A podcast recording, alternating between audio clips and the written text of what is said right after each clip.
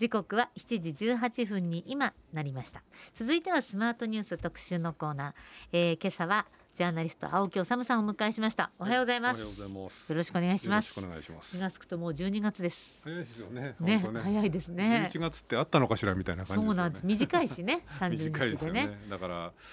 もうあれですもんね。あと一月で、うん、そうですよ。はいお正月ですよ。そうですよ。で今日は寒いみたいなんで本当皆さんお気をつけて。もうインフルエンザもコロナばっかり気をつけてたらインフルエンザでどこ拾ったんだろうって。あれですか？ちゃんとワクチンも打ってたワクチンも打ちましたよ。あそうですか、はい、いや僕もだからコロナのワクチンようやく4回目打ったんですけど。そうですか。そっちも打ったしインフルも打ったし。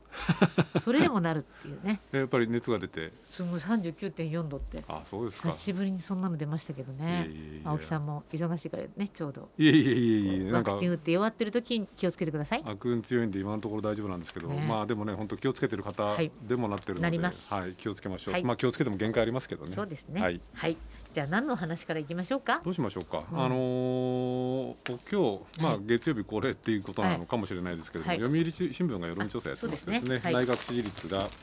まあ三ポイント上昇したんですね。三十九になったんだけれども。そこそこうち？どうなんでしょうかね不支持率はだけど52%で最高ってことなのでそこを打ったのか、まあまあ何があっても与党についていきますよっていう方がこれくらいはいらっしゃるっていうことなのか、もうお仕置きしたと思ってるのか わかんないですね。どうなんでしょうね。うん、ただまああの年末に向けて、はい、あのー、あれですか10日が国会の会期ですけれども、あのー、それまで延長するのかしないのかっていう話もあるんですけれども。えーまあ、あの統一教会の、ね、被害者救済法案がどうなるのかとか、まだまだいろいろ動きはあると思いますけれども、はい、まあえー、そこを打ったのかどうなのかどうなんでしょうかね。分かりませんけれども。どうなんでしょうね、うん、ただあのちょっと今日もしお話ができればと思っていたのは、はい、あのこれ世論これもやっぱり世論調査を見ていると、はいえー、増強が必要という声が高いっていうのは、これはまあ事実は事実なんですけれども、と話せば何を話したいか分かると思うんですけれども、防衛費の話です防衛費の話ですね、防衛費とそれからまあいわゆる敵基地攻撃能力。まあ、政府政府はね反撃能力っていうふうに最近言うんだというふうに言ってますけれども。でねこれ僕が今更申し上げるまでもなく、はい、日本の戦後の安全保障政策あるいは防衛政策の、うん根本的な大転換、そうですよね。になりますよね。はい、あのいくつかの論点があってですね、はい、まあ今日時間の限りちょっと話せればなと思ってるんですけれども、一、はい、つ目がその今言ったように戦後の安全保障政策、防衛政策の大転換なんですね、はいうん、ででもその根幹となる部分例えば憲法だとかっていうものは変えていないわけですよね。はい、でだからつまりこう憲法などが、まあ、9条をどういうふうに捉えるか、まあ、批判する人なんかはもう本当変えるべきだっていう人もいらっしゃるでしょうしやっぱり9条っていうのはこう、まあ、日本語戦後戦後日本の矜持であり宝だって言ってる人もいらっしゃる。っていう状況の中でその9条を変えないまま、えー、まず防衛費を倍増するっていう話、はい、まあ、これまで戦後一貫してほぼ GDP の1%水準で収めてきたものを一挙に2倍にすると、はい、それから反撃能力、まあ、敵基地攻撃能力っていうのはその9条などに基づいて専守防衛という、はい、そのこう防衛政策をこう矜持としてずっと貫いてきたんですけれども、はい、これをこう肯定するか否定するかはともかくとして、うん、その敵基地を攻撃する能力を持てる、はい、つまりこう1000キロとか数千キロの単位のこうミサイルを持つっていうことになってくると、これは誰がどう考えても専守防衛からの大きな逸脱というかね、あるいはまあ、肯定的に言えば脱却というかってことになるわけですから、果たしてこれでいいのかという議論がまず一つはありえますよね。あのからもう一つはその防衛費に関してですけれども、特に、まあ、このこの番組でも僕申し上げてきましたけれどもそれ金が無尽蔵にあるんだったらどうぞと、ね、まあ、どうぞってことにはならないんだけれども、うん、もちろん先ほど申し上げたように、防衛政策っていうものがどうあるべきなのかっていうことも考えなきゃいけないんですけれども、はい、金が無尽蔵にあるんだったらまあまあそういう考え方もあるんじゃないのっていう人も多いかと思うんですけれども皆さんご存知の通りこの国は国債の発行残高がもう1000兆円超えてる、はい、まあこれ国債の発行残高ってことは要するに借金ですよね、うん、1000兆円も借金をしている状況の中でまずその財源どうするのと、うん、で財源はまあどうも与党とか政府とかのその有識者会議はえー、法人税あるいは所得税などを増税して賄うべきだというふうに言ってるけれども、はい、与党内には国債でいいじゃないかと、つまり借金でやっちゃえっていう人たちもいる。でこれ借金でその防衛費その軍事費を出すっていうのは戦前の日本がそうだったようにある種のこれタブーなわけですよね。つまり歯止めかからなくなっちゃうわけですよ。要するに、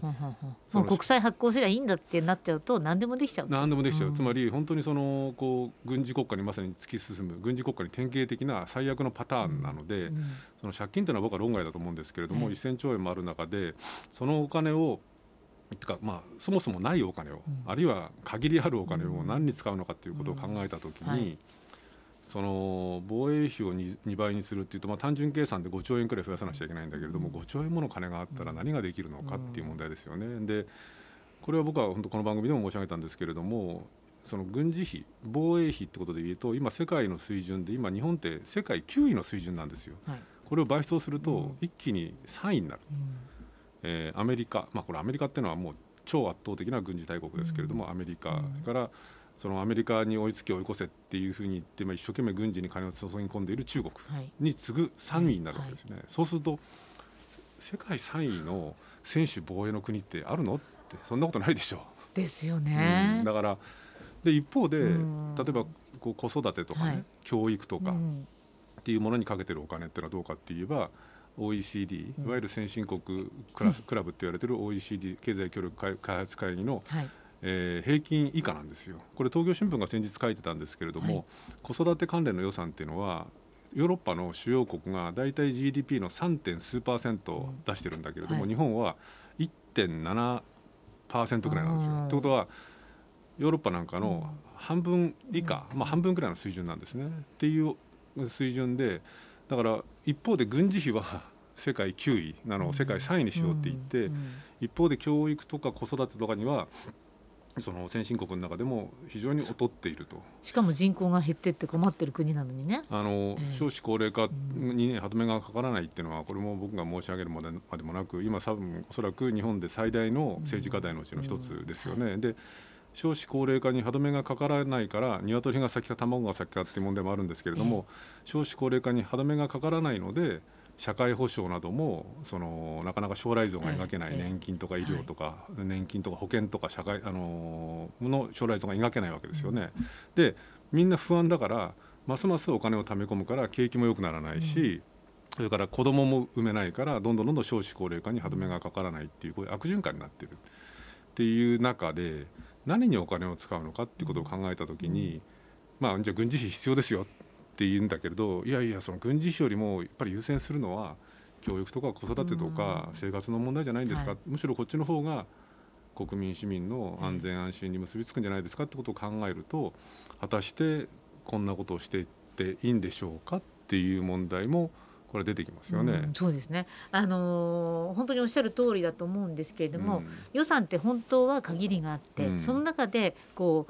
うみんな取り合いなわけですよね簡単に言うと。なんだけれども、まあ、軍事費はこう今中国が脅威だとか台湾有事だって散々これを毎日毎日聞き続けて、こう与党の政治家がやっぱり軍事費増強が必要だぞ必要だって言われるとあじゃあやっぱりちょっと怖いから必要なのかしらと思う気持ちっていうのも理解はできますよね。そうですね。あの特にあのこの間やっぱり一番大きかったのは、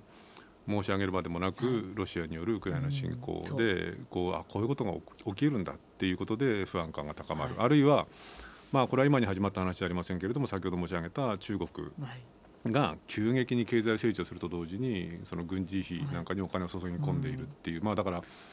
で習近平さんの悲願がねそうあの権威主義。を一緒にしたいっていうそうですね。独裁化を進めていると、でこれも不安だよと。はい。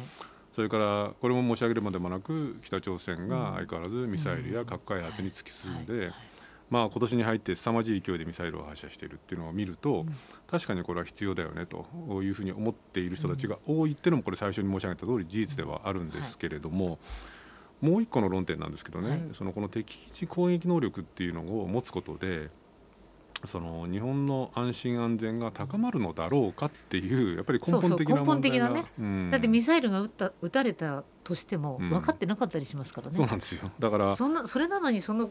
基地をどうやって攻撃するんだろうってちょっと思いますそうなんですよね、だから、まあ、これちょっと後半お話しますけれども、はい。はい、敵基地攻撃能力っていうのを持つことによってむしろ、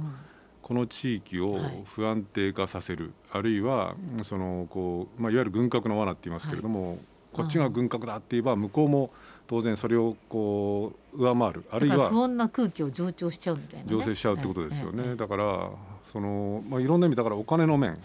それから日本の戦後の矜持の面、それからこうテクニカルにこれで果たして安心安全が高まるのかっていう面も含めて、うん、その非常にこう僕は問題があると思う。うん。うん、でしかもそのこうこの戦後の矜持を一変させるっていうテーマにもかかわらず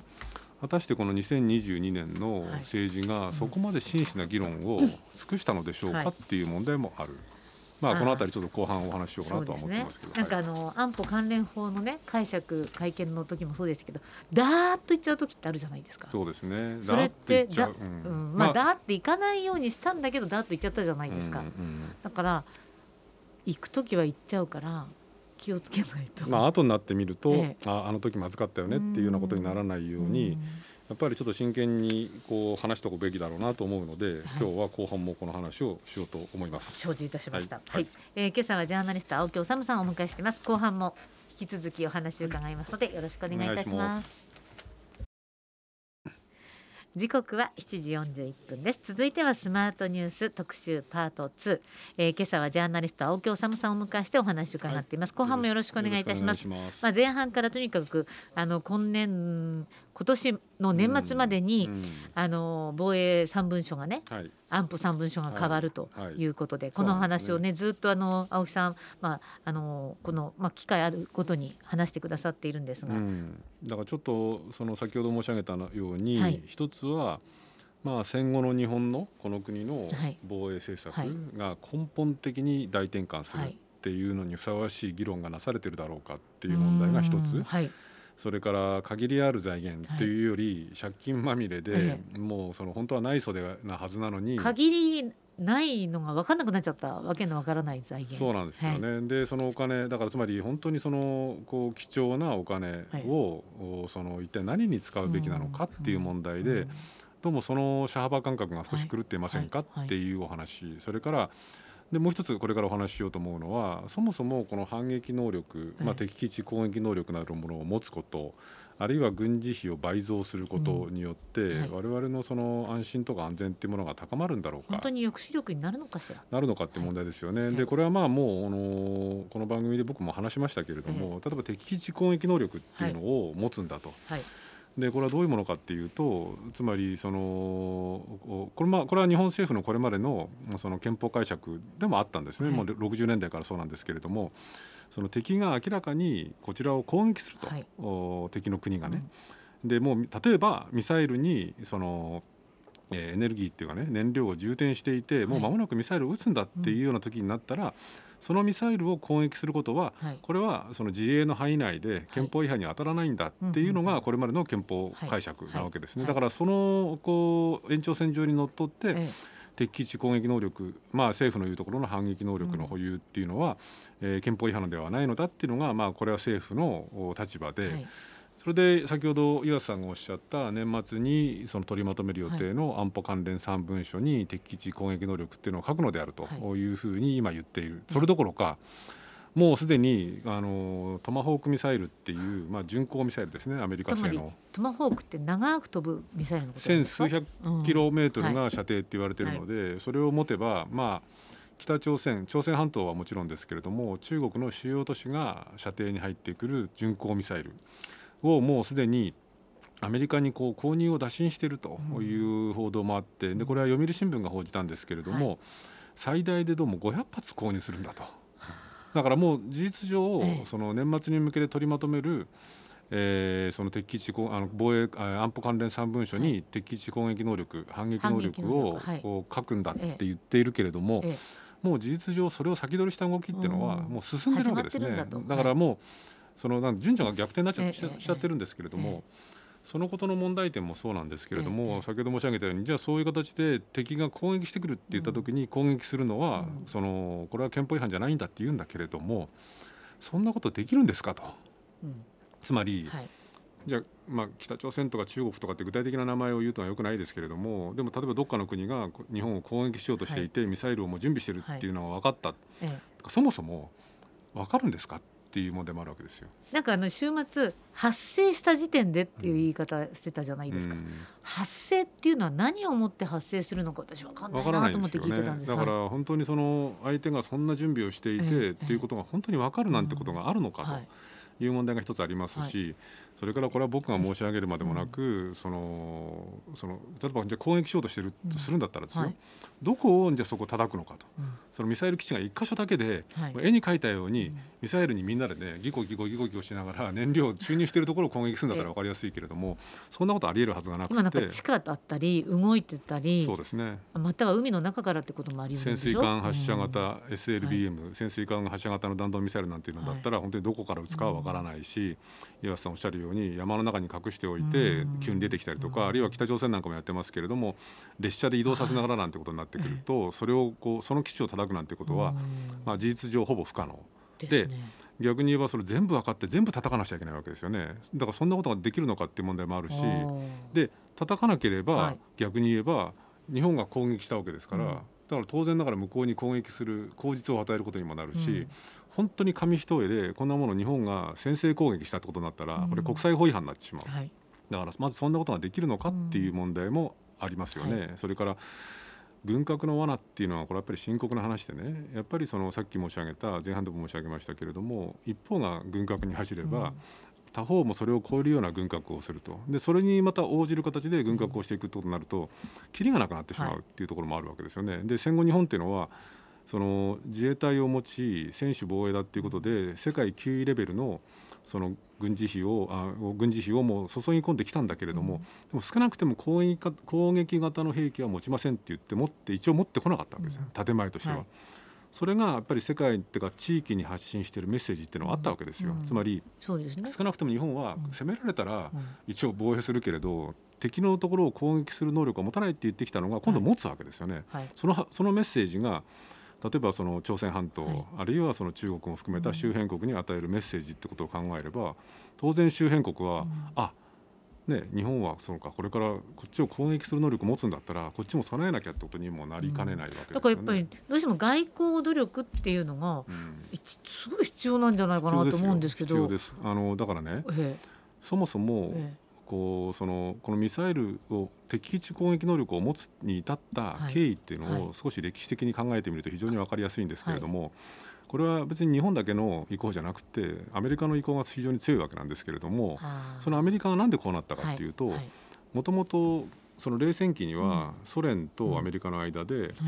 相手が撃ったミサイルを撃ち落とす迎撃ミサイルみたいなものを開発するのはやめましょうっていう条約があったんですね、はい、ABM 制限条約って言うんですけども、これどういうことかっていうと、はい、その撃ったミサイルを撃ち落とすなんて、はい。まあ、はっきり言えば鉄砲の弾を撃ち落とすようなもんだから非常に難しいので。でしかも相当お金かかるのでこんなことやったらお互いに疲弊するだけなんでやめましょうっていう条約をアメリカと旧ソ連は作ってたわけですよ。ところが2000年代に入ってアメリカ特にブッシュ政権ですけれども、はい、ブッシュジュニア政権がいやいやそんなものはもうやめるんだと、はい、でその迎撃ミサイル構想みたいなものを進めるんだって言ってこの条約を一方的に破棄をしたのがアメリカだったんです、ね、はははでそのミサイル防衛システムっていうのを作るんだっていうことで、はい、でご存知の通り日本もそのアメリカの意向に従ってその迎撃ミサイルのその装備っていうのを揃えてきたわけです、はい、まあ、これは専守防衛に当てはまるんだからってことを言ってですね、はい、でだから例えばまあ、最終的にはその頓挫しましたけれどもイージス・アショア、陸上のその防衛ミサイルも作るんだとか、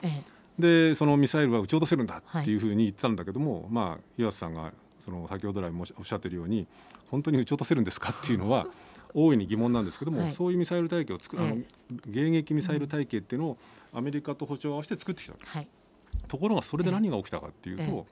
例えばロシアなんかが典型的ですけれども、それをアメリカが言うんだったらじゃあだって自分たちのミサイルが無力化されかねないわけですからね、うんはい、だからそうするとどうしようかってことになると今度迎撃ミサイル体系をすり抜けるミサイルを作ろうってことになるわけです、はい、それが一番典型的なのはその極超音速ミサイルって言って、はい、変則軌道で飛んでくると、でこれはアメリカもどうも今のミサイル体系では撃ち落とせませんねっていうものをロシアが作り、はい、あるいは中国も作り、はい、今北朝鮮も開発中で、北朝鮮もどうもできてきてるんじゃないかって言われてるわけです、アメリカは作ってないアメリカも作ってるんですけど、ええ、この点に関して言うと逆に出遅れちゃって、え、今まだ極超音速ミサイルアメリカは一応まだ実験段階だって言われてるんですね。つまりアメリカがその約束なんか条約を破棄して迎撃ミサイル体系体制を作ったのでうん、で今度ロシアとか中国は極超音速ミサイルを作ると。でそうなるとミサイルでは撃ち落とせないので、うん、じゃあ敵基地攻撃をしなくちゃいけませんねっていう話に今度なってきた結局どんどんどんどんエスカレートしちゃってるよっていう話なんですよね。そうなんです。だから結局これがまさに軍拡の罠っていうかね要するに安全保障のジレンマですけれども、うん。はい、片方がそういうことをすれば相手はすり抜けようとすると。ですり抜けられるんだったら今度こっちはそれに対応しなきゃいけないって言ってどんどんどんどんエスカレートしていってしまうっていうことが起きる。これがまさに本当に軍拡の罠安全保障のジレンマなんですけれどもそういう意味でも問題だし、かつさっき申し上げたようにその日本が戦後のある種こう矜持として守ってきた専守防衛から逸脱すれば、まあまあ肯定的に言えば脱却すれば、当然そのメッセージはその周辺国に伝わると、ね、もうだから緊張とか不安とかっていうものあるいは不安定化してしまうんじゃないかっていう話はそこにあるわけですね。だから、まあ、結論から言えば岩瀬さんおっしゃるように外交努力ってことももちろん必要になるんですけれども、つまりでも整理すると要するに戦後の防衛政策の大転換っていう問題、はい、それからお金の使い方としてこれでいいんですかっていう問題、だからそもそもこれがその効果的なんですかあるいはその逆にこう否定的な効果の方が大きいんじゃないですかっていう問題、いろんなことを考えるとやっぱりそのこの一つにはその防衛費を2倍にする、はい、あるいは敵基地攻撃能力、まあ、政府が言うところの反撃能力を持つことの是非っていうのは、僕はですよ僕は非常に問題があると思うし、ええ、少しマイルドに言うんだったらこれほどの大転換だったらまさに本当に国民的議論なんかもそうですし逆に言うと僕憲法改正するべきじゃないと思ってますけれども、うん、やっぱりこれだけの能力を持って世界3位の軍事大国に躍り出るんだったら、うん、やっぱりちゃんと憲法の話を最初にしてから、はい、こういうところに行くべきなんじゃないのかなっていうのがぱりそれは誰が考えてもこれは思うことだろうと思います、ね、これね誰が温度を取っているのかしらって私は思うんですよ。うん、なんかあの安倍さん安倍晋三さん時代だったら、うん、こうなんとなくイメージできるんですけど。あいつがやってるんだって？いやいやなんかあのそういう気持ちはあありそうな方でしたからね。うん、だけどあの岸田さんってまあ、少なくとも宏池会出身のはずで全然そうことまた違うのかなと思っていたら結局こう目指しているところが安倍さんが唱えていたさらにその先ぐらいにさらっといっちゃってるような気がして怖いですよね。だからそのあたりはね、ええ、その僕毎度申し上げますけれども、はい、僕は政治記者じゃないので鈴木哲夫さんにぜひ聞いていただきたいんですけれども、はい。はい、確かに岩瀬さんおっしゃる通りその誰がこういうこう絵を描いているのか、あるいは岸田政権が、まあ、その一般的に言われるそのこう軍事よりも経済だったりとかっていうものにこう足場を置く、あるいは比較的自民党の中ではハト派と言われる宏池会の政権なのに岸田さんがなぜこういうところに走っているのかっていうのは、まあ、僕自身分かりません。分からないけれども、ただそのいろんな報道だったりとかあるいは若干の僕も政界関係者の取材をするといろんなことを言う人はいますよね。例えばその岸田さんっていうのは岸田政権っていうのは、やっぱりこうどどっちかというと支持基盤、特に党内支持基盤が脆弱なので、その党内の最大勢力である安倍派であるとか保守派に対して気を使わなくちゃいけないのであると。だからこういうそのまあ安倍さんが望んでいたようなこう例えばこう防衛費の倍増であるとか敵基地攻撃能力の保有であるとかっていうところに走ってるのではないかっていうふうに言ってる人はいますけれどもどうなんでしょうかね。僕は繰り返しますけれども、政治記者じゃないので知りませんけれども、岸田さんの頭の中のことなんてまして知りようもないんだけれども、僕はあんまりね深く考えてない気がしますよ。つまり。そうですうん、やっぱりこれだけの防衛政策の大転換なのに、こうきちんと議論をしようとかこれがこうどういう意味を持つのかっていうこと、例えばね、そのこれ岩瀬さんもご興味あるかもしれないですけれども原発に関してもね、はいはいはい、そのこれそう原発基地ね作るとかいう話が突然岸田さんの口から出たじゃないですか。そうなんですよね。あのつくあの要するに、えー、原発のその再稼働だけではなくて、はいはい新増設、はい、まあ、リプレイスはあの建て替えもそうですけれども、はい、建て替えもに加えてさらには新増設、はい、新しい新型炉を作ろうじゃないかみたいなことも言い出した。でこれってまあ、311以降まだ福島のこう原発の、ね、後始末もついてないどころか、後始末の目処すらついていない、でしかも数万人単位の人がいまだに福島では避難生活を送られているっていう状況の中でさすがのあの安倍政権も、その再稼働まではともかくとしてそのリプレイスとか新増設なんていうことは言わなかったのに、岸田さんは平然とそういうことを言い出しているっていうことも含めてですけれども、どうなんでしょうね。僕は岸田政権って、っていうかまあ宏池会だからハト派とか、関係ないんですね、まあ、あんまり僕ねもうそういう状況じゃなくなっていてむしろ、まあ、僕に言わせれば、その大体3代目とか4代目になるとあ売り家と空用で書く3代目とか言いますけれども、まあ北朝鮮もそうですよね。だけど日本もそうなんです。みんな3代目くらいになってくると、ええ、そういうそのなんていうのかな。こう戦後の矜持であるとか、戦後日本がこう守ってきたものあるいは例えばその先の大戦で何が起きたのか、うん、もちろん僕や岩瀬さんも、はい、あのこうね、戦後生まれなので、はい、そういう矜持っていうのは実感として分かってるわけじゃないけれども、はい、でもそういうものがやっぱりどんどんどんどん薄れてきたっていうことがおそらく背景にあって、そういうそのこうなんていうのかなこう矜持とかっていうものがこう根本的にやっぱ薄れてきちゃってるっていうことなのかなっていう気がしてるんですけど、まあ、この辺りはぜひ鈴木哲夫さんに。鈴木哲夫さんね、はい、鈴木哲夫さんこう今週違うんですよ。あそうですそうなんですだ。から政治記者の人たちに聞いて、ええ、逆に僕は聞きたいぐらいですけどただその岸田でもそうやってる間に決まっちゃうじゃないですか。そうなんです。だからポイントとしては。そうなんです。これだから本当にその、えー、こういろんな今の政治の焦点はあるんですけれども、はい、この防衛費の問題、はい、それからその防衛のありようの問題、はい。っていうのはこれは本当にこう、まあ、あの決まっていっちゃうんですけれども、うん、このまま決まっちゃっていいのかっていうあたりは、うん。はい、ぜひあの一人でも多くの方が